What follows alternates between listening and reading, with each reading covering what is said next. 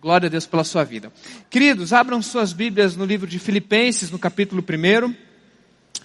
Ah, esse não é uma, uma série necessariamente expondo a carta de Filipenses, nós não estamos estudando Filipenses, nosso, sistema é, nosso estudo é temático, nós estamos falando sobre enchimento, nós estamos falando sobre combustível que nos dá vitalidade, mas nós estamos usando também o livro de Filipenses como uma referência ah, de como Paulo encarou isso, de como Paulo conseguia lidar com, com o enchimento do espírito, com alegria, com uma vida feliz. E ah, no resumo de tudo, o que nós queremos nessa noite te convidar a ter um encontro pessoal com Jesus. Nós estamos falando de Jesus, nós estamos falando de nos conectarmos à fonte, à água viva que nós cantamos hoje, hoje que gera, que, que, que vai jorrando. Quando o Almeida falou isso, alguém gritou, falou, glória a Deus, flui o teu rio de água viva. E é isso que Deus quer fazer, Ele quer fluir esse rio de água viva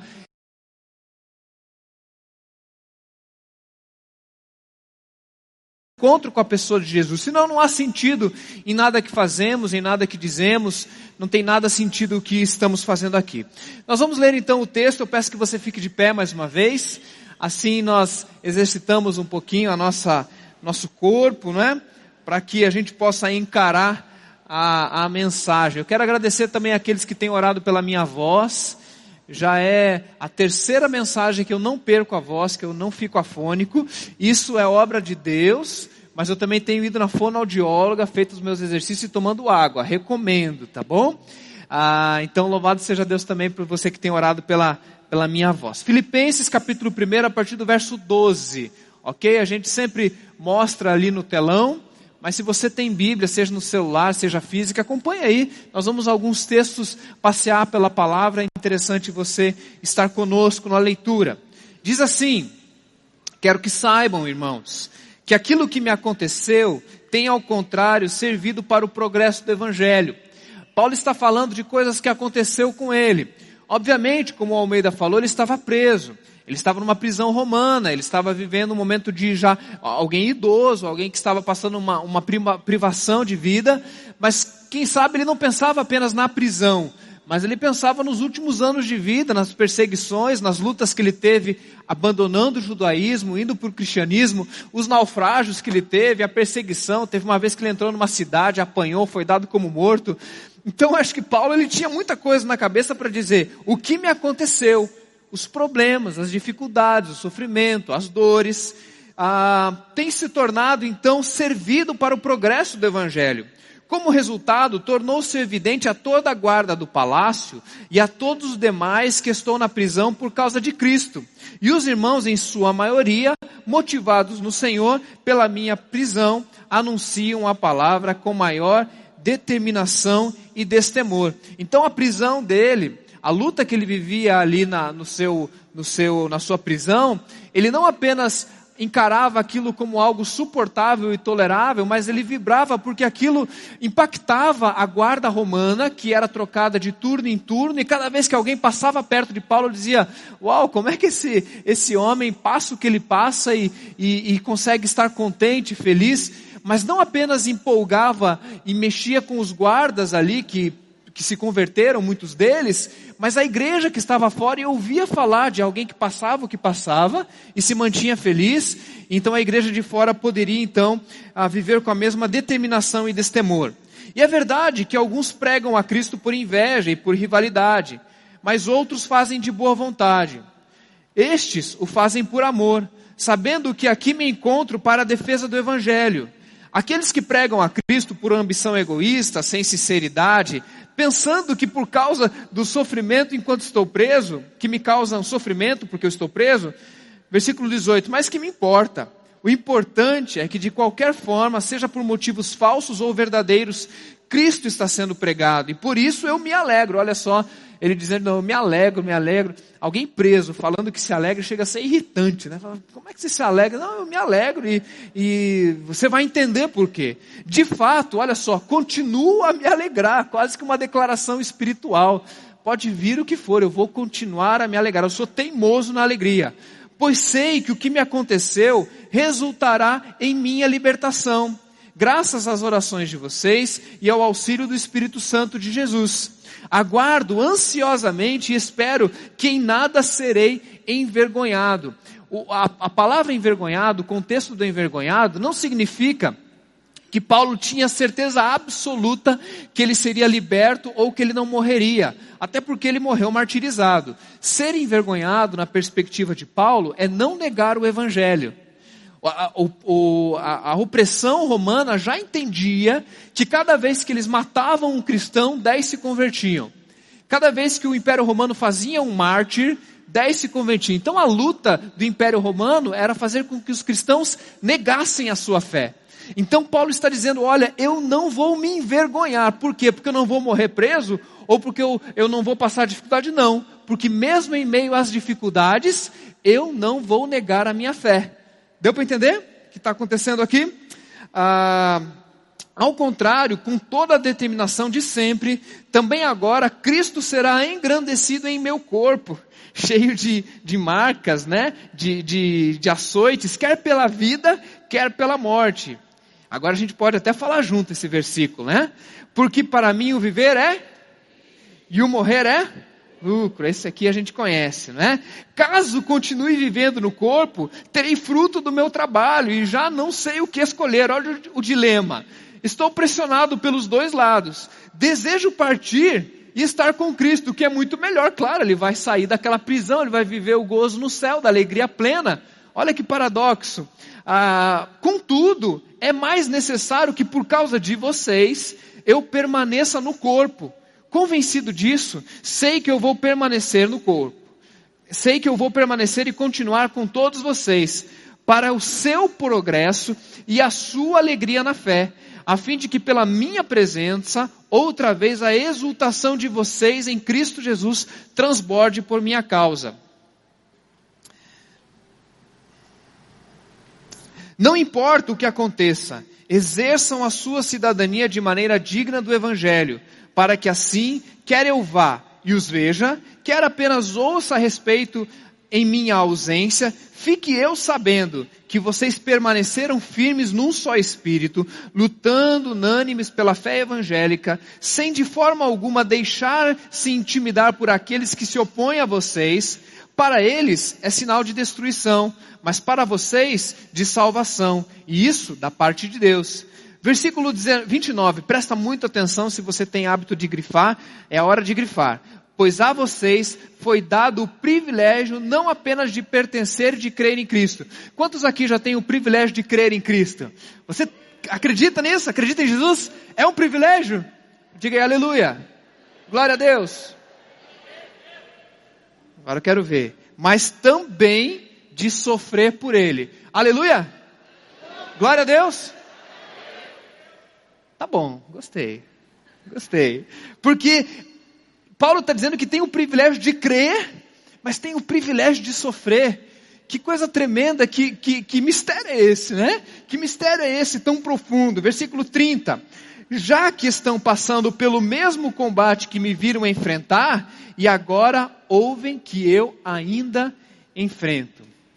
Vamos orar? Deus, depois de um texto tão lindo desse, quem sabe se a gente só orasse, fosse para casa, fosse suficiente. Mas, Pai, se existe algo mais que o Senhor quer falar nessa noite, se existem alguns insights, algumas, alguns direcionamentos, algumas aplicações que o Senhor quer usar a minha vida, usar esse ambiente para fazer, o Senhor tem liberdade, Pai. Nós queremos abrir o nosso coração e pedir que o Senhor visite lá no fundo, separando ossos, medulas, nos cortando no meio à medida em que o espírito, a alma e o corpo sejam discernidos e lá do fundo o Senhor possa plantar uma semente preciosa para a nossa semana, que algo que nos motive nessa semana a enchermos o nosso tanque de esperança e de virtude e de ânimo. Faz isso em cada família, em cada papai, mamãe. Ah, às vezes a pessoa vem sozinha, aqui desesperada, angustiada, que hoje ela seja cheia do, do rio de água viva que passa nesse lugar, fruto da tua palavra, do teu Espírito Santo, como passou naquela prisão no primeiro século. Passa debaixo dessa tenda hoje também, especialmente no nosso coração. Que seja assim em nome de Jesus. Amém. Amém. Pode se assentar. Ah, Essa é uma série sobre relacionamentos. Interessante, né? Nós estamos falando sobre interioridade, estamos falando sobre o nosso coração, estamos olhando para dentro, mas no fundo, o nosso desejo é que de alguma maneira o Senhor nos trate para que as nossas relações sejam mais saudáveis, a maneira como nós nos encontremos com os nossos próximos. Veja comigo que algumas pessoas passam por tantas lutas e dificuldades nas suas vidas que elas se tornam pessoas amargas. Já viu gente que passou tantas circunstâncias difíceis e você às vezes escuta essa pessoa falar e você diz assim: essa pessoa azedou. A vida conseguiu azedar essa pessoa. Se tornou uma pessoa amarga, se, se tornou uma pessoa amargurada. Os problemas que são reais e são verdadeiros tornaram essa pessoa de difícil relacionamento. Talvez você já está olhando para dentro de você e dizendo: puxa vida, ah, por que que eu me tornei alguém assim tão difícil, tão complicado? Parece que existem algumas dores que, que me fizeram sofrer no passado ou que eu estou vivendo. E eu não estou conseguindo lidar à medida de me tornar uma pessoa agradável. As pessoas já não gostam de estar muito próximas de mim. E de fato, quando nós olhamos para essa perspectiva, em algum nível, todos nós sofremos as intempéries da vida. É inegável que os problemas, eles fazem parte da nossa existência. Enquanto nós estamos aqui nesse ambiente, nós estamos sendo desgastados. Eu estou de pé aqui gastando calorias, eu preciso me alimentar, eu preciso tomar água, porque viver é nos desgastar. Nós ah, saímos para trabalhar, nós nos desgastamos. Nós entramos no trânsito, existem problemas. A, a, todos os momentos nós somos atacados por dificuldades que vão tentando vazar a nossa vida. E eu queria dar uma, uma primeira dica para você. Todos nós vazamos. Por mais que Deus continue a nos encher a cada dia, todos nós, por sermos humanos, temos áreas da nossa vida que vão tirando o nosso vigor. E uma das coisas que tira a nossa alegria e o nosso vigor e o nosso ânimo são os problemas da vida. Sabe aquela conversa que você teve que ter e foi uma conversa difícil com o teu chefe ou com o teu filho? É natural que aquilo que seja bom foi uma conversa que você tinha que ter um confronto, mas você chega esgotada e fala: puxa vida, parece que passou um caminhão em cima de mim. Ou mesmo algo bom, um trabalho bom que você teve, um final de semana alegre, até férias, né? Você vai lá, tira as férias, parece que você voltou mais cansado, já ouviu isso? Porque você descansou a mente, mas o teu corpo sofre decomposição. E isso, queridos, não tem como fugir. Todos nós experimentamos problemas e dificuldades. Não é possível, nessa existência, viver sem dor viver sem sofrimento. Viver sem sofrimento e sem dor não é vida, é, é, é coma, é, é, é morte cerebral, é, abstinência de existência. Ainda mais se você decidiu amar. Se você tomou essa decisão de amar alguém, de amar pessoas, de amar Jesus, se prepare para sofrer um pouco mais. Se prepare para doer um pouco mais. Quem é pai aí sabe, não é? A gente sofria menos quando, quando não tinha filho. Quando a gente tem filho, não dorme mais direito, sim ou não? Fala assim, ah, mas eu fui ter filho, agora eu sofro. Você não se arrepende, porque sofrer faz parte da vida, quem sabe nós devemos escolher os sofrimentos e podemos fugir dos problemas não significa ah, ficar buscando problema também. Uma vez que, que nós entendemos que a vida é assim, ficar correndo atrás de problema também não é necessidade. Mas fugir dos problemas é uma, é uma atitude insana. Porque nós devemos aprender como nos relacionar com eles, à medida em que nós possamos entender que eles não apenas não nos sugam mais, ou não nos sugam tanto mais, nós não damos esse poder à vida de nos sugar, mas quem sabe Deus inclusive usar esses problemas para nos encher.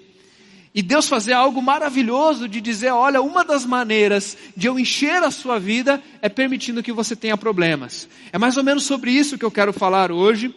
E hoje nós continuamos cuidando do nosso coração. Essa é uma série que ela fala de check-in, de olhar para dentro de nós, do nosso coração. O livro de Provérbios tem um versículo, Provérbios 23, que diz assim: Porque assim como o homem imagina a sua alma, assim ele é. Assim como nós olhamos para dentro de nós, Provérbios 23, 7, assim nós somos. Então, o nosso convite na semana passada foi virarmos os nossos olhos para dentro de nós, pedimos que o Senhor nos mostre aquilo que precisa ser arrancado, extirpado, esvaziado, e olha só como o ponteirinho já começou a encher, né? Glória a Deus por isso. Mas o primeiro processo é olharmos para dentro de nós e a maneira como nós imaginamos a nossa vida, assim nós somos.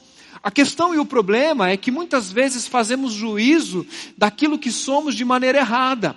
Olhamos para nós de maneira distorcida ou negligenciamos essa prática espiritual tão importante de olharmos para dentro de nós. Por isso nós semana passada convidamos você a fazer isso através da oração e dizer: Deus, vem comigo nesse tempo de oração para que eu possa olhar para dentro de mim e o meu juízo não seja o definitivo, porque a Bíblia diz que o coração do homem é é o quê? Enganoso. Então, nós não podemos usar apenas o nosso coração para julgar o nosso próprio coração. Nosso convite foi orarmos e dizermos: Deus, quero olhar para dentro de mim. Em oração, Deus olhar. Romanos 8, 27 tem um versículo lindo que diz que aquele que sonda os nossos corações e conhece as intenções do nosso espírito. Palavrinha sonda é aquele caninho que entra dentro de nós e procura coisas lá dentro, né? Endoscopia, uns com que vem câmera, né? Que olha lá no fundo nas dobras da nossa alma. O vers... Na revista atualizada fala esquadrinha. Ah, o Salmo 26, versículo 2 fala: examina o meu coração. Então é mais ou menos como se a gente permitisse que Deus ele entrasse lá no fundo e visse a, da onde está vindo o que é de fora. Eu, eu, eu entendo que nesses versículos, quando fala de coração, de alma, de sondar, é mais ou menos como se Deus estivesse nesse auditório e ele estivesse passando aqui e ouvindo essa grande multidão, ouvindo a sua voz, ouvindo a sua afinação ou sua desafinação, vendo as suas palmas, às vezes nos ritmos, às vezes não. Mas Deus ele passa por aqui com um estetoscópio. Estetoscópio é aquele aparelhinho que o, o médico coloca ali e ele coloca lá no coração coloca no pulmão também, nas costas, né? Manda a gente falar 33, mas ele coloca no nosso coração para ver se existe alguma arritmia e, e, ele ausculta, não é escutar, é auscultar, que é um, uma maneira de você ler o que está dentro lá do coração da pessoa. Deus está nesse lugar, amém, queridos? E muito mais do que procurar adoração, Deus não procura adoração, porque Ele tem adoração na natureza, no céu, nos anjos. Deus procura adoradores. E nessa noite, Ele está passando por aqui, vendo algo lindo e maravilhoso, mas Ele está colocando o estetoscópio dizendo: Como vai o seu coração? O que está aí dentro? Será que você amargurou? Será que você azedou?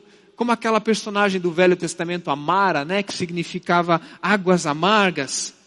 Ah, mas para mim o texto mais lindo é o Salmo 139 que vai dizer para nós: sonda-me, ó Deus, e conhece o meu coração e prova-me.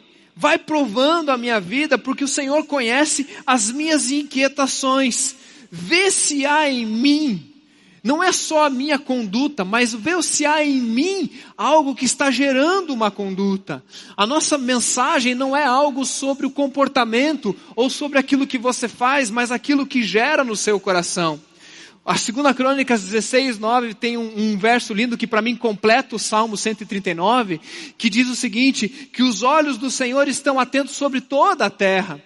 E ele está olhando e procurando, e o Salmo 139 diz que Deus ele estava, quando a gente estava com o nosso tecido, os nossos ossos sendo feitos na barriga da nossa mãe, nas maiores alturas Deus está, nas maiores profundidades Deus está, em todos esses lugares Deus está, mas no final do Salmo, o salmista ele diz: Olha, o Senhor pode me achar, mas isso só vai acontecer quando eu fizer uma oração. E a oração é: sonda-me, ó Deus. Olha para dentro de mim, Deus. Eu quero olhar contigo, ver se há alguém, algum caminho mal e sonda as minhas inquietações. Por que, que eu estou inquieto? Por que, que eu não estou agradável? O que, que vai dentro de mim? Coloca o teu estetoscópio no meu coração. Afinal de contas, é na intenção do coração e nas inquietações que Deus muitas e muitas vezes nos encontra. Talvez a pergunta mais importante para hoje é: como devemos reagir ao nos deparar com um problema, com uma dor, com um sofrimento, para que isto não drene as nossas forças e ainda assim se torne uma maneira de Deus nos fortalecer? Essa é a pergunta. Como nós devemos agir ou reagir diante dos problemas? Paulo vai responder isso a partir da sua vida.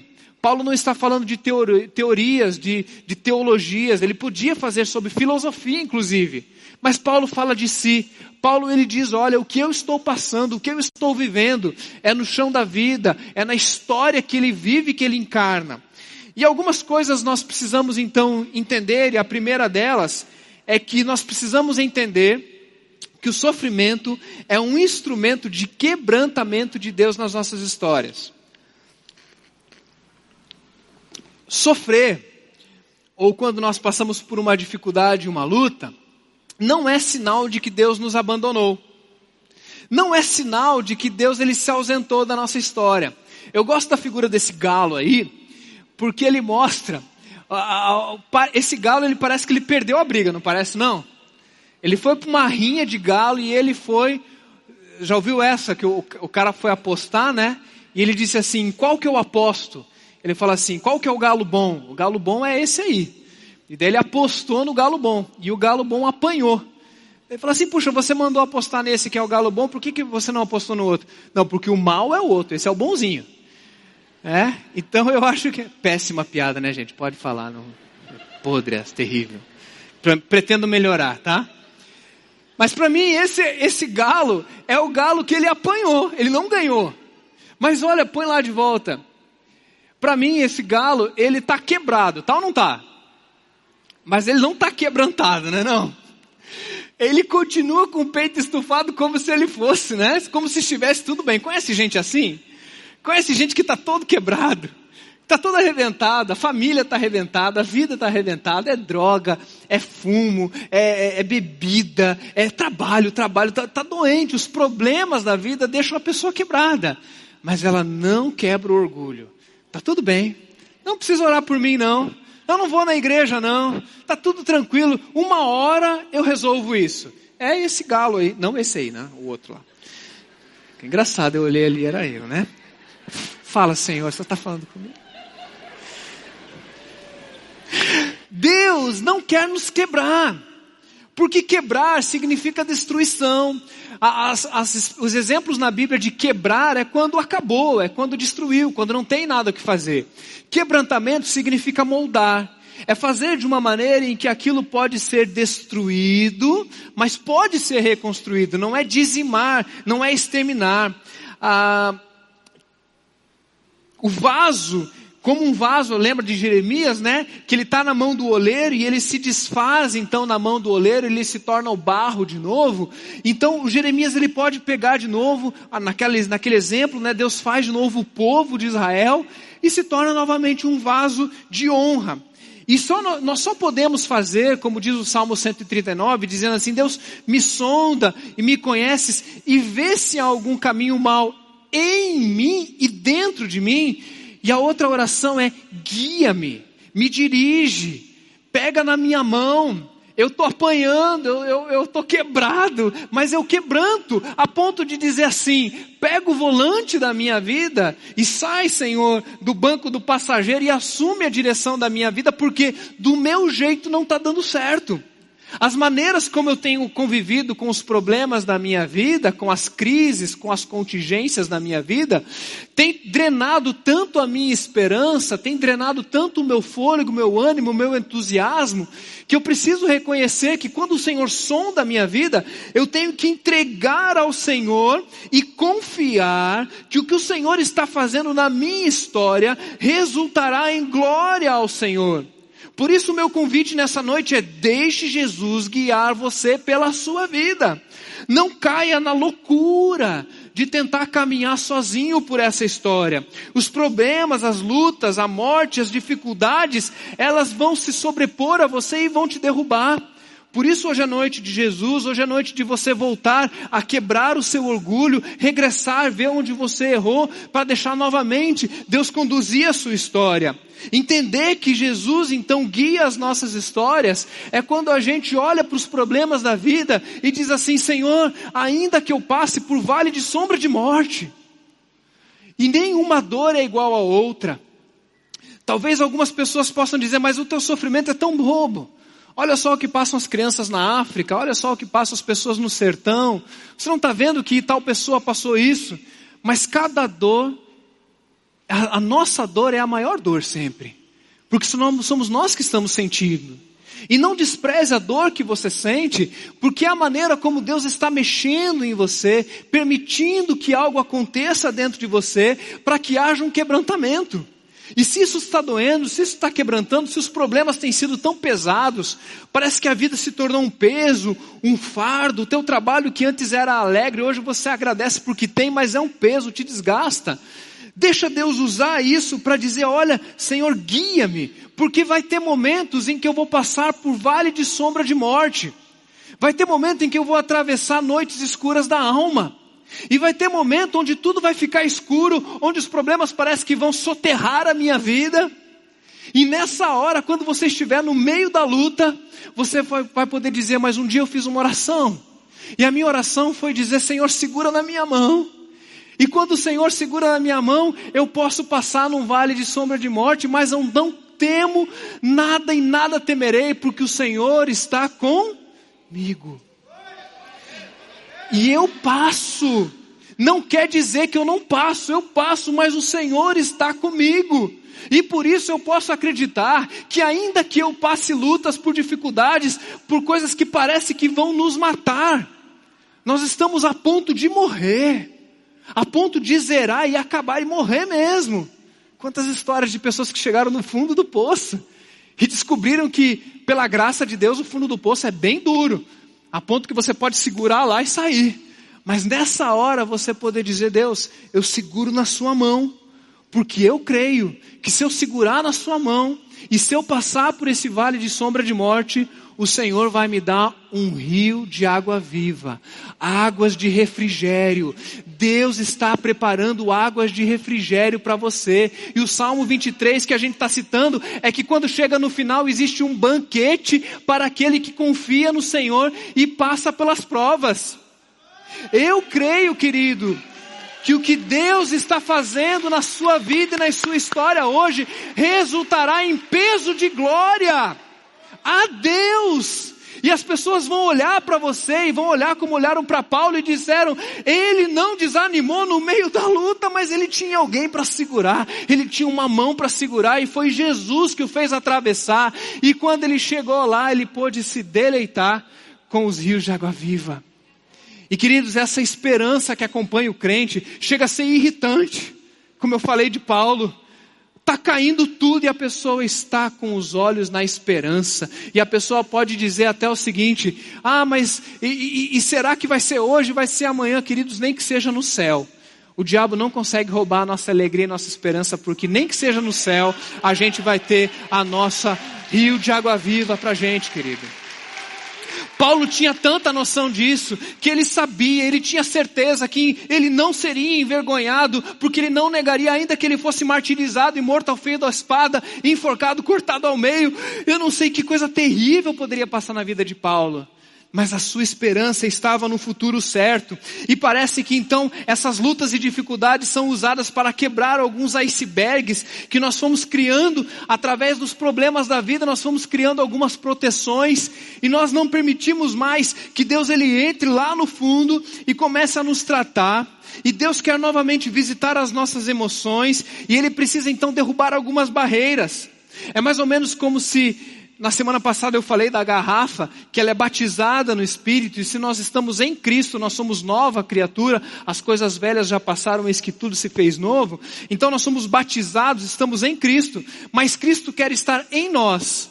Então, o lado espiritual da certeza da salvação agora quer ser cheio emocionalmente. E por isso tratamos dos vazamentos e nós precisamos ser colocados, mas às vezes temos barreiras, tampas que precisam ser tiradas. E sabe como é que Deus arranca essas tampas? Sabe como é que Deus rompe as tampas para que a água possa entrar? Usando as dificuldades, as dores e os sofrimentos. É impressionante como Deus ele tem uma, uma, um, um, jeito de ser, ele gosta de fazer isso, de procurar pessoas que, que, que ele quer entrar, que ele quer achar espaço, e quando ele encontra uma barreira, ele vai usar de todas as maneiras para que a gente se abra, para que a gente quebrante, para que nós sejamos quebrantados. Querido, se você está quebrado hoje, glória a Deus, porque você está mais perto de ser quebrantado. Não fique reclamando, Deus, eu cheguei aqui hoje, eu cheguei arrebentado, você chegou, você chegou. você chegou, tá bom, é só isso. Agora deixa Deus quebrantar o teu coração, volte para Deus e diga, não está dando certo. E quando nós lidamos com as dores e os sofrimentos, e a gente faz uma teologia da dor, eu gosto demais dos arrais, que diz essa música que a gente cantou, o que Jesus ele oferece, ele é, Jesus ele não nos dá algo que ele não seja. Não tem como você ter água da vida sem ter Jesus, porque Jesus é a água da vida. Não tem como você ter salvação sem ter Jesus, porque Jesus é a salvação, é a verdade. Hoje é dia de Jesus, de se encontrar com Jesus e não com outras coisas. E os Arrais, na música 17 de janeiro, ele fala dessa coisa de olhar para a dor, de encarar o sofrimento, né? E ele diz assim: Eu olhei a tristezas nos olhos e sorri. É mais ou menos como Paulo olhando para a morte e olhando para a morte com cara de vida. E dizendo assim: morte, você está aí diante de mim, mas eu estou vivo. E enquanto eu viver, a minha alegria não vai ser roubada. E ele está dizendo aqui: eu olhei a tristeza nos olhos e sorri, mesmo quebrantado pela vida que escolhi. Dores de contingência da vida que aconteceram, dores que a gente acabou causando porque a gente foi ah, irresponsável com escolhas que fizemos, mas dores que acompanham simplesmente porque a gente começou a servir a Jesus, como Paulo, e as dores começaram a pesar. Da janela eu vi cada estação fugir.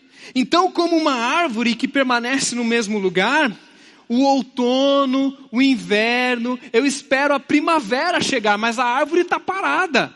E as estações da vida não é assim que acontece? As estações da vida, as dores, as alegrias, a nossa vida parece essa mudança de estações. Da estrada, eu quis retornar para onde eu parti. Da distância que eu avistei, a alegria e a esperança. Das migalhas que eu desperdicei, farei jantar. E agora para mim o verso mais bonito que diz assim: Eu voltaria atrás para tentar me avisar que o caminho será escuro, mas que Cristo é a luz do mundo. Você viu de novo a gente conversando com a gente mesmo e dizendo: se eu pudesse me dar um conselho nessa noite, eu daria o conselho assim: Osmar, não desista, Osmar. Se eu pudesse dizer para mim, cheio do Espírito Santo, o Osmar, o espiritual falando com o carnal, o espiritual viria, viraria para o carnal e dizia, ou, vir, ou iria lá no, no, no, meu, no começo do meu casamento, no começo do meu ministério, no começo da minha adolescência, se eu pudesse ir lá atrás e olhar para aquele menino, para aquele rapaz, começando a vida, começando os seus sonhos, e eu pudesse dizer algo para ele, eu diria assim: Osmarzinho, fica tranquilo, vai dar tudo certo. Não é assim que o cearense fala? Vai dar certo. Eu, se eu pudesse falar para aquele rapaz, disse assim: Olha, o caminho será escuro mas Jesus é a luz do mundo. Fica firme que vai dar certo. Continua caminhando. Esse solilóquio novamente, de conversar conosco e de colocar na no nossa mente, no nosso coração, deixa Ele falar quem você é, que a palavra te desfaça, que te afogue em Sua graça. Só a cruz esconderá quem você não é. E eu olhei a tristeza nos olhos e sorri. Por que, que eu consigo sorrir quando eu olho a tristeza nos olhos? Porque eu sei que Deus está usando aquilo para poder segurar no, na, na, no volante da minha vida. Porque se não fosse assim, a gente não entregava o volante para Ele. É ou não é? A gente queria dar conta. A gente queria fazer do nosso jeito. Enquanto estamos no meio do deserto, então, nós dizemos, ok, Deus, já entendi. Na verdade, o Senhor podia ter feito de outro jeito para eu entender isso, né? Eu tinha umas sugestões aí para o Senhor tratar a minha vida que não fosse desse jeito. Mas quem somos nós para tentar ensinar a Deus o que ele deve fazer? Se Deus escolheu dessa maneira, reconheçamos que Ele tem um plano específico para fazer algo. Então, se a gente chega nesse momento de quebrantamento, se a gente permite que Deus ele entre na nossa história e nos coloque de uma maneira sensível e submissa à Sua vontade, agora nós podemos fazer a segunda coisa, que é olharmos para onde Deus quer que nós olhemos. Porque se nós não estamos quebrantados, nós começamos a olhar para aquilo que não devemos. Inveja, raiva, ódio, né? coisas que, que os nossos olhos vão focando nisso. Mas quando o nosso coração é quebrantado, nós podemos fazer a segunda coisa, que é fixar os olhos naquilo que nós não vemos. Olhar para aquilo que nós não conseguimos. Olha que paradoxo, né? Só a crente que entende essas loucuras, né? Conseguir olhar para aquilo que não se vê pedir que o Senhor abra os nossos olhos espirituais e percebamos. 2 Coríntios 4,18 diz assim: Assim nós fixamos, a gente trava os nossos olhos, não naquilo que se vê, mas no que não se vê, pois o que se vê é transitório, é passageiro, é, é, é circunstancial, é corpo, comportamental, mas aquilo que não se vê é eterno. Então, quando a gente diz assim, essa pessoa está vazando ódio pela boca, pelos poros, a preocupação não é o que, o que se vê ou o que se ouve, é o coração.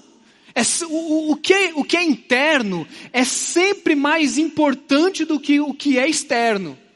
O que não se vê é sempre mais importante do que o que se vê. Sempre. Quer ver um outro exemplo? Às vezes as pessoas perguntam assim, Osmar, o que, que você acha da roupa que as mulheres usam na igreja? Você acha que deveriam se vestir dessa maneira? E daí eu, eu, ah, eu, poderia dar uma opinião, né? Dizer assim, olha, eu acho que não deveria se vestir dessa maneira mesmo, né? Tá muito curta. Em cima tá muito embaixo, embaixo tá muito em cima. Tem, tem uma, umas coisas aí que eu não concordaria. Mas eu diria assim, não usa nem na igreja nem em lugar nenhum, sim ou não?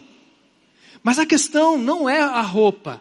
Mas às vezes o que vai no profundo do coração e, e que não se vê e que aparece no que se vê.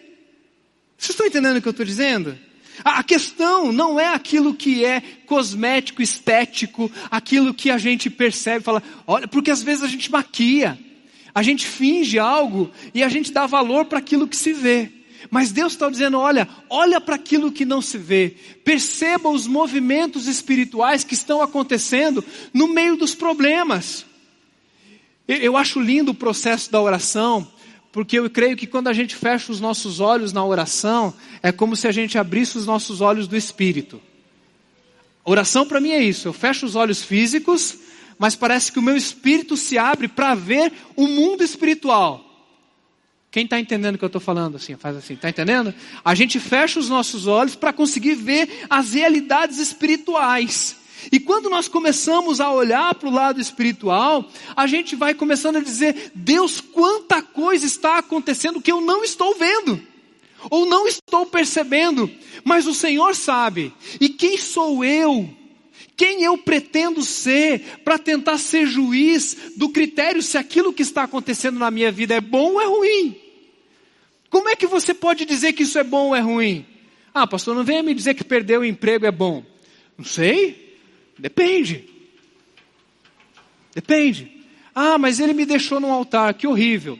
Olha, na hora eu preciso dizer para você que é horrível, sim. Acompanhei dois casais que aconteceu isso, teve que devolver buffet. É terrível. Mas isso foi bom ou foi ruim? Será que foi graça, misericórdia ou livramento? Fica a dica, né? Será que a gente se arvora de dizer, eu vejo tudo, eu enxergo tudo? Eu lembrei de uma ilustração é, dessa questão do juízo, né, da gente entender que ah, um jovem ganhou um cavalo. E daí alguém chegou para esse jovem e falou: Puxa, parabéns, que coisa boa, você ganhou um cavalo. Ele disse: Olha, eu estou feliz, mas se isso é bom ou ruim, eu não sei. Vamos esperar o tempo dizer. Ele usou o cavalo e tal, e caiu do cavalo e quebrou a perna. E daí a mesma pessoa chegou para ele e falou: Puxa, que triste, hein? Você quebrou a perna, que coisa ruim. Olha, ele respondeu: Se é bom ou se é ruim, eu não sei. Vamos esperar para ver. E daí estourou uma guerra, explodiu uma guerra. E foram chamados todos os jovens, menos aqueles que estavam com a perna quebrada. E alguém chegou para ele e falou assim: Puxa, que sorte, hein? Quebrou a perna, não vai para a guerra, né? Que legal. Ele falou: Não sei. Se é bom ou se é ruim, eu não sei. O tempo vai dizer. Agora você entende como se a gente não quebranta o nosso coração, apesar de quebrados e quebrantados, a gente não vai conseguir fazer o que o segundo ponto diz, que nós conseguimos olhar com os olhos da fé. É mais ou menos como Paulo diz em Romanos capítulo 11, dizendo assim: quem sou eu para aconselhar a Deus? E ele vai dizendo: olha, a vontade de Deus é isso, a vontade de Deus é aquilo. Romanos capítulo 11.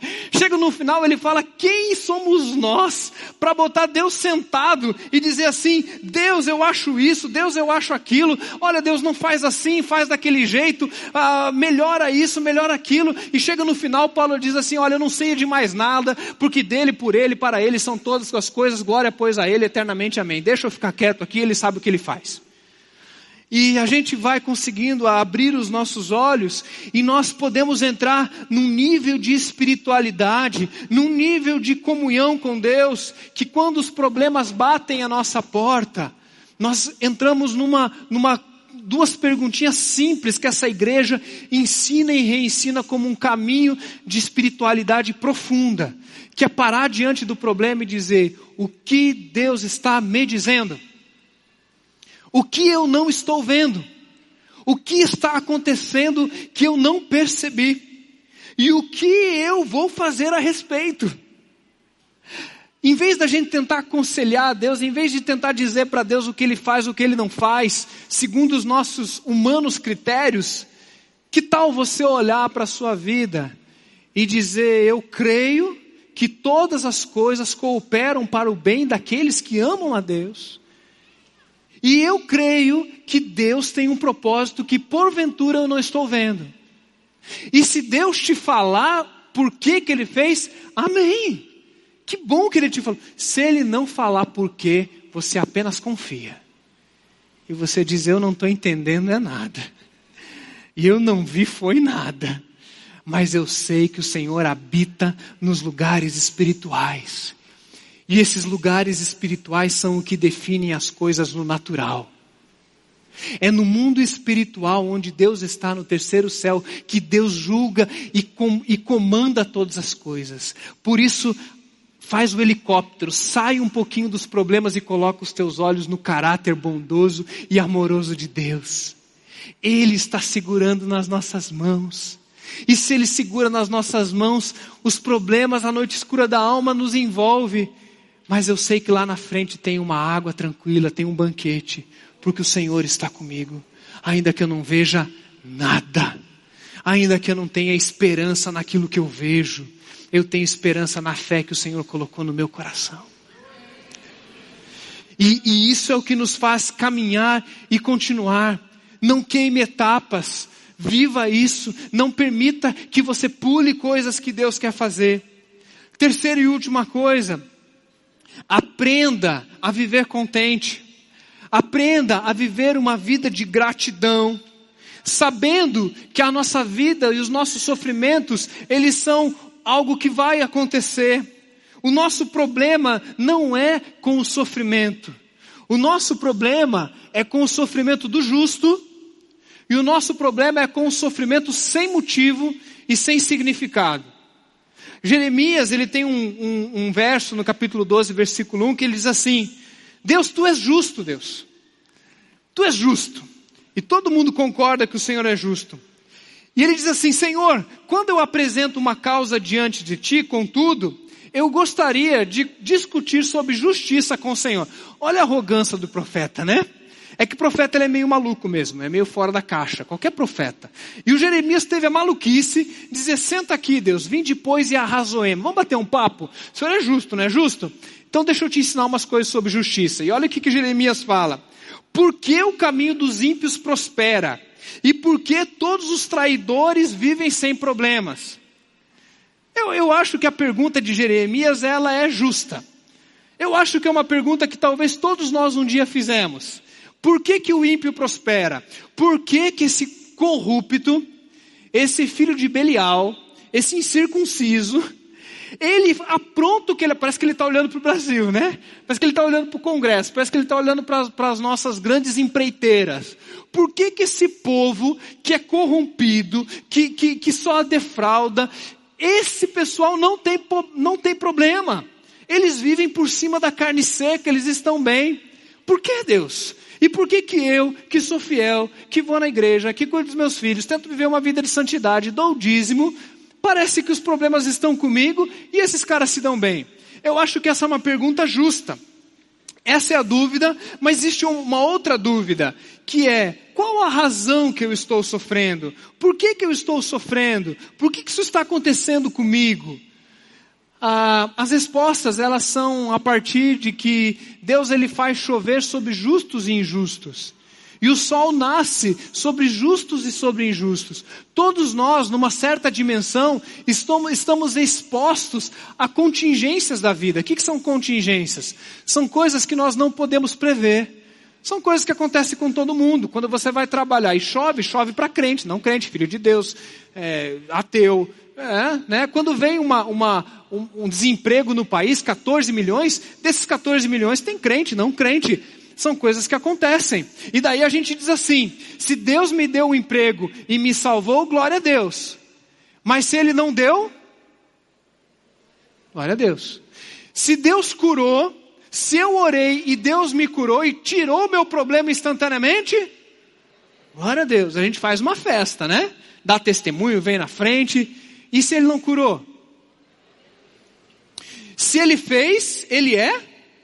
Se Ele não fez, você já percebeu como tantas vezes a nossa alegria, contentamento, louvor e adoração, ele não é medido pelo caráter de Deus, pelas coisas invisíveis, pelo cuidado que ele tem sobre nós, mas pelo número de dinheiro que a gente tem na conta, pelos abraços que a gente recebeu, pelas, pelas maneiras que, que aconteceu o nosso dia. Então a nossa adoração não é reflexo daquilo que o Almeida falou do reconhecimento, do contentamento que Deus nos deu, mas de coisas que acontecem.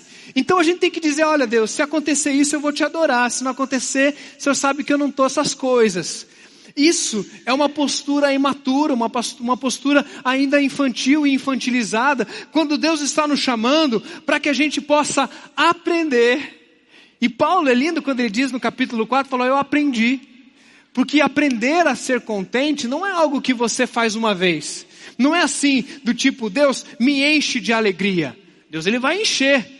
Deus ele vai te encher, mas ele quer encher todos os dias, um dia de cada vez. Chega o dia de viver um dia só de cada vez, dizendo: Deus, agora é a hora aonde o Senhor vai colocar em mim um dia de cada vez a alegria desse dia, porque o Senhor continua sendo bom. O Senhor continua sendo Deus. Filipenses, a gente lê o texto, Paulo fala, eu vou continuar alegre. Pode vir espada, o que for, eu vou continuar alegre. Por quê? Porque eu aprendi. Eu aprendi a viver contente. Em certo nível, todos nós estamos sujeitos a isso, mas parece que Deus ele quer caminhar um pouquinho mais com a gente. E dizendo, olha, essa luta está acontecendo na sua vida porque eu tenho um propósito nela. Eu não estou apenas querendo que você saiba lidar para que você não vaze, mas ao contrário, de maneira misteriosa, Deus quer usar os problemas que podem vazar e drenar você para te encher. E aqui a resposta que Jeremias ah, recebe de Deus é que os ímpios não sofrem né, com todas as aspas possíveis, e aqueles que não estão com Deus não têm tantos problemas, porque essas pessoas não estão sujeitas ao tratamento de Deus. Porque quando a gente se sujeita ao tratamento de Deus, quando a gente diz assim, Deus, eu quero ir debaixo da tua vontade, se prepare porque Deus tem coisas muito especiais para você. Deus tem coisas maravilhosas para você. E o Salmo 23 diz que o Senhor, Ele é o meu pastor. Ele me guia, Ele pegou o volante da minha vida, Ele me conduz. E sabe o que Ele diz? O Senhor é o meu pastor e. Quando Ele diz nada, é nada mesmo, viu gente? É alegria, é emprego, é abraço, é beijo, é festa é chuva na horta, mas é dor, sofrimento, problema, angústia, coisas que vão criando em nós resiliência suficiente para que a gente cresça. E Paulo conseguiu aprender a viver contente e conseguiu a chegar num nível espiritual a ponto de dizer: eu me alegro porque eu acredito, mas eu me alegro porque eu sofro. Gente, eu me alegro porque eu creio, porque eu creio no Senhor, isso é motivo de alegria, mas eu me alegro porque eu sofro, porque quando eu sofro, eu entendo que o Deus que me ama, que está conduzindo todas as coisas, Ele está me tirando da prateleira, tirando a poeira daquele instrumento que está num canto, que não tem mais esperança, que você acha que não serve para nada, e tirando ele de lá e dizendo: agora eu vou tratar você não antes de te colocar num formão, numa bigorna, de esquentar você como espada, de, de queimar, de bater até que você fique bem afiado. E você diz: Eu quero ser uma bênção, eu quero cuidar de pessoas, eu quero ter relacionamentos melhores, eu quero cuidar da minha esposa, dos meus filhos. Não antes de Deus te tirar da prateleira e tratar a sua vida. Os ímpios não sabem o que é isso, porque eles não se submetem a isso. Mas nós que somos o povo de Deus, temos o privilégio de sermos cuidados por Deus no meio do sofrimento. E Deus utilizar as nossas lágrimas, as nossas dores, para nos fazer pessoas mais fortes, mais resilientes, mais alegres e mais contentes. Porque quando eu vejo uma garrafinha como essa, e se ela não tem água dentro, e bate um vento, ela pode derrubar. Mas se ela está cheia, provavelmente ela vai ser mais difícil de ser derrubada. Não é verdade? Eu lembrei dos carvalhos de justiça do, uh, de Isaías, que diz que Deus quer fazer de nós carvalhos de justiça, e carvalhos são árvores milenares. E a maneira como Deus faz com o carvalho é que ele faz com que as suas raízes sejam profundas. E como que Deus faz isso? Ele manda vento. Quanto mais vento bate na árvore, mais a raiz é profunda, mais o conteúdo não é um sorriso falso, é um conteúdo de alguém que aprendeu a viver contente no meio da dor e do sofrimento. Quando você consegue aprender a sorrir quando todos choram, você diz: aí existe algo, aí tem algo acontecendo. Deus, eu quero te agradecer, porque aquilo que eu estou vivendo agora é algo que vai promover em mim peso de glória, é a oportunidade que o Senhor está tendo na minha vida de estressar e esticar a minha vida. Eu me lembrei de academia, né? Pessoas que gostam de academia, para o músculo ficar mais forte, ele tem que ser estressado. E é interessante que a fisiologia, a fisiologia diz que você tem que forçar de uma maneira, se você quer que cresça, tem que ser um peso maior do que o seu corpo. Né? E daí, quando você começa a forçar, existem microlesões nas fibras musculares, bem pequenininhas, microlesões. E quando elas se arrebentam dentro do músculo, vêm as proteínas e o alimento, e não apenas o nosso músculo ele é refeito pela nossa boa alimentação, como ele volta mais forte. E na próxima vez, quando você puxar o ferro de novo, vai quebrar de novo, vai sofrer, vai doer. Já sentiu aquela dor de voltar para a academia? Parece que dói tudo. Dói músculo que você nem sabia que tinha. Dói até a sobrancelha. Né? Daí você diz assim: que dor terrível. No outro dia parece que aquilo foi embora pelo ácido lático, pelas proteínas, pela tua boa alimentação. E se você insistir na academia, você vai ficar mais forte. Sabe o que eu estou dizendo para você hoje? Não desista, Deus está te fortalecendo. Não desanima, Deus está fazendo de você alguém mais contente, mais feliz, mais maior, mais lindo, mais bonito, mais como Paulo, que estava ali e aprendeu a viver contente. Pensa num cara que todo barco que ele entrava naufragava, pessoal. Se Paulo tivesse indo no mesmo barco que eu, eu falava, vou pegar o próximo. Porque esse cara tá com uca, tá zicado. Não voa, está com azar, está é, repreendo esse negócio. E Paulo teve um dia que ele entrou num barco, naufragou quando chegou na praia, veio uma víbora e ainda picou ele. E daí ele, ele ia pregar na cidade, ele apanhava, né? dormia na cadeia, pelo menos não pagava hotel. Se é bom, se é ruim, Deus o sabe. Mas alguém que aprendeu a viver contente, de maneira que ele não fugia dos problemas, mas ele encarava de maneira a dizer: Deus, me torna alguém mais resiliente, me torna alguém mais forte. E como Paulo, pa, Tiago diz, eu tenho por motivo de toda a alegria passar por várias provações, porque Deus está me provando, Deus está me colocando no teste, porque Ele sabe o que é melhor para mim.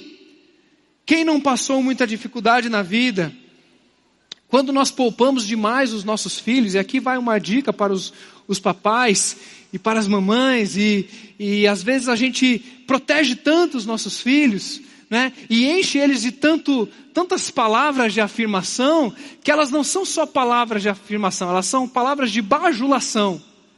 Elas não são nem verdade. Ele fala assim, você é, o, você é o menino mais bonito do mundo. É, não é, não, não é. Você pode até achar, fala assim, eu acho, porque a gente sempre acha, mas não é. Né? Você é o melhor do time de futebol, não é, não é, não é. É? Olha, você é a pessoa mais inteligente, você vai ser rica quando você crescer. Não vai, não vai ser rica. Não, pode ser, pode. Se for honesto, vai ser mais difícil ainda. E a gente fica às vezes colocando uma redoma de não deixar os nossos filhos sofrer, ai, ai, ai, ui, ui, ui, né? Daí alguém vai corrigir o seu filho e você fala, não fala assim com ele, porque não sei o quê. Né? Daí o teu filho está lá pulando na, na, na, na casa da, do GR, né? na cortina. Daí você fala, filhinho, que filhinho, rapaz, né? É, corrige, né? Bota limite. Não pode, não é assim, você está errado, você fez errado. Né? A, psicologia, a psicologia diz para você não falar que você é errado, né? O que você é, mas o que você faz. Mas às vezes a gente vai colocando os nossos, a gente vai criando monstrinhos, né? E monstrengos, a ponto de quando essas crianças chegam na adolescência, perdem um namorado e uma namorada, ah, eu vou morrer. Ah, ah, eu vou né? Daí vem um problema na vida. Não, não, cadê o papai? Cadê a mamãe? Não tem mais, agora é você. Ah, daí não quer casar, né? Porque quem paga os boletos é o pai e a mãe. E daí o pai e a mãe protegem, às vezes, o vô e a avó, né? Mas o vô e a avó tem um desconto, porque o vô e a avó pode estragar um pouquinho, né? Porque vô e avó é pai e mãe com açúcar. Ou como diz o pastor Armando, com mel, porque açúcar faz mal melzinho e tal. Ele estava aqui hoje de manhã, a Midian me, me fez lembrar isso, né? Então, o vô e a avó, eles até que tudo bem. Mas nós, como pai, muitas vezes nós privamos os nossos filhos das dores que eles têm que passar. Gente, a gente tem que criticar bullying. A gente tem que apontar bullying é crime. Não podemos viver numa sociedade que aceita bullying. Mas vai acontecer bullying. Vai acontecer dificuldade. E os nossos filhos têm que estar preparados para conviver com isso e saber como reagir. Porque é lindo quando Jesus fala em Mateus capítulo 5, 6 e 7, no chão da vida, e ele fala da dor da vida, e ele vai dizer assim: quando chover. Jesus não está falando se chover. Jesus não está falando, olha, se porventura vier. Não, não, não, não. Jesus está falando quando chover, porque vai chover. Eu não estou rogando praga, vai chover. Mas quando chover, vai cair a casa, vai derrubar, ou você vai poder dizer: Eu aprendi a viver contente. Porque o que eu já passei, meu amigo, fez de mim alguém resiliente. Uh! Gente, quando eu prego uma mensagem como essa, quando eu prego uma mensagem como essa, eu falei semana passada, não tem como eu não lembrar daquilo que Deus fez na minha vida. E eu lembro de algumas coisas que eu passei na minha história. Você se identifica comigo? De eu estar falando algumas coisas aqui, você falando, puxa, eu já passei cada um. E às vezes o diabo está dizendo para você assim: olha só, não, você venceu todas as que você passou. Porque Deus estava com você, você está aqui. Você não desistiu, você, não, você se abalou, mas você está aqui. Então o que Deus está dizendo é continua firme, não desista, não fuja dos problemas, encare. Qual é a nossa oração? O pessoal está chegando aí, né? Qual é a nossa oração? Paulo aprendeu, aprendeu a, a dar respostas às dores da vida. Paulo não falou em tese, ele falou a partir do seu sofrimento. Mas talvez o teste final, ele esteja na, no salmo que eu gostaria de ler com você, perdão. 2 Coríntios, abra sua Bíblia agora nesse texto final, porque para mim ele é um resumo do que a gente falou hoje e é o nosso desafio mais tremendo. 2 Coríntios, capítulo 4, a partir do verso 12, abra sua Bíblia, abra aí no, no seu celular, a gente vai terminar com esse texto.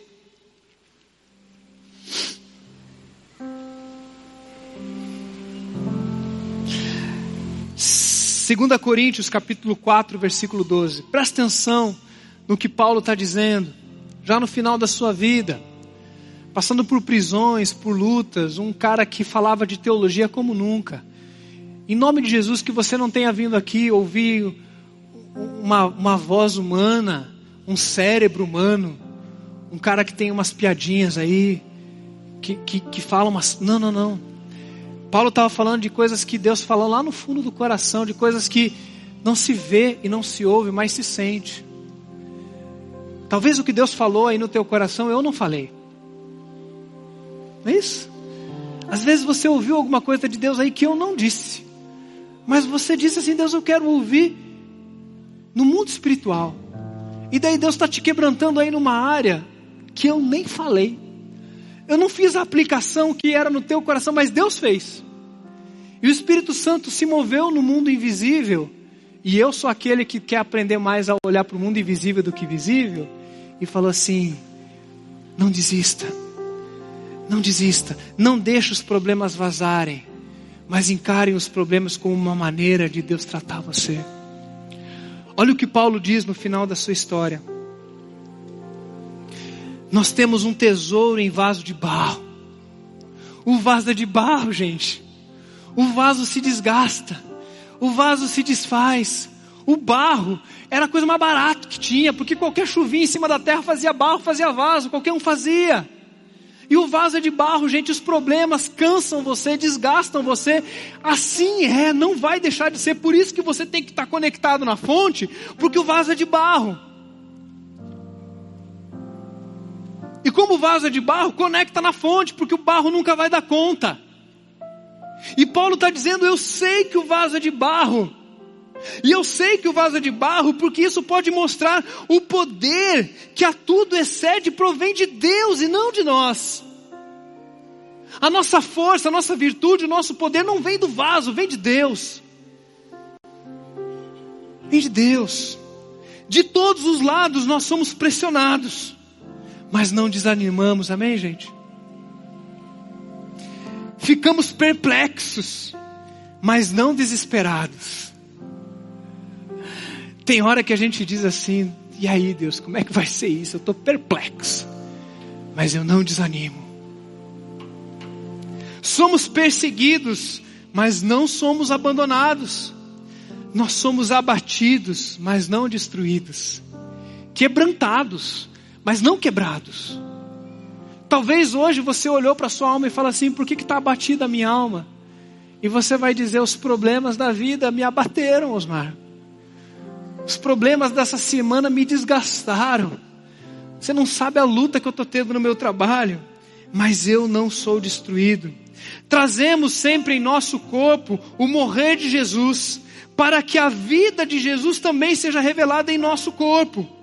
Pois nós que estávamos vivos, somos sempre entregues à morte por amor a Jesus, para que a sua vida também seja manifesta em nosso corpo mortal de modo que em nós atua a morte, mas em vocês a vida. E está escrito: cri, por isso falei. Com esse mesmo espírito de fé, nós também cremos e por isso falamos. Crer aquilo que não se vê, falamos aquilo que se ouve, mas primeiro nós cremos, porque sabemos que aquele que ressuscitou o Senhor Jesus dentre os mortos, também nos ressuscitará com Jesus no, e nos apresentará com vocês. Tudo isso é para o bem de vocês. Para que a graça, que está alcançando um número cada vez maior de pessoas, faça vocês transbordarem as ações de graças para a glória de Deus. Deus não quer apenas que nós deixemos de vazar, mas Ele quer transbordar na sua vida. Aleluia. Aleluia. Por isso, nós não desanimamos. E embora exteriormente estejamos nos desgastando, a gente fica velho, a gente fica com dor aqui, chega na idade do condor, dor de tudo. Interiormente estamos sendo renovados dia após dia. Todos os dias. Pois os nossos sofrimentos, olha só, gente. Você podia falar assim, Paulo, você não sabe o que eu estou passando.